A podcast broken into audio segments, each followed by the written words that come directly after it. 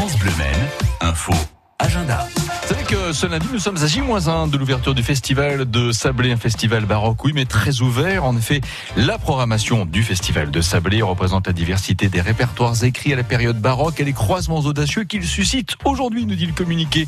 Et c'est bien dit tout ça, puisque ce festival nous invite également à découvrir son festival off, c'est-à-dire des concerts en plein air et gratuits, tous les jours au cœur de la ville. Concerts en salle également, bien sûr, avec demain au centre culturel Joël Letel. Zamba, c'est à la croisée des cultures castillanes, africaines, et amérindienne par le Paul Chinella Orchestra à 20h30, donc salle Joël Letel pour un concert d'une durée d'une heure et demie.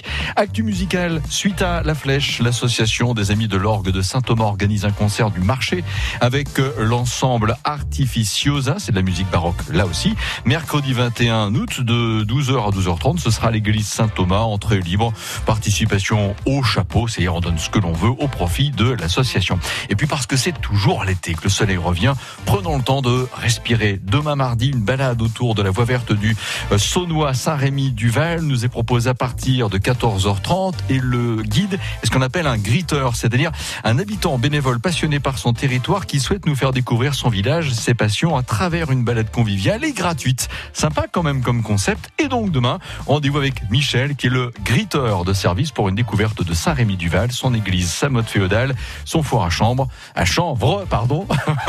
J'ai envie de dire, profitez-en, 8h21.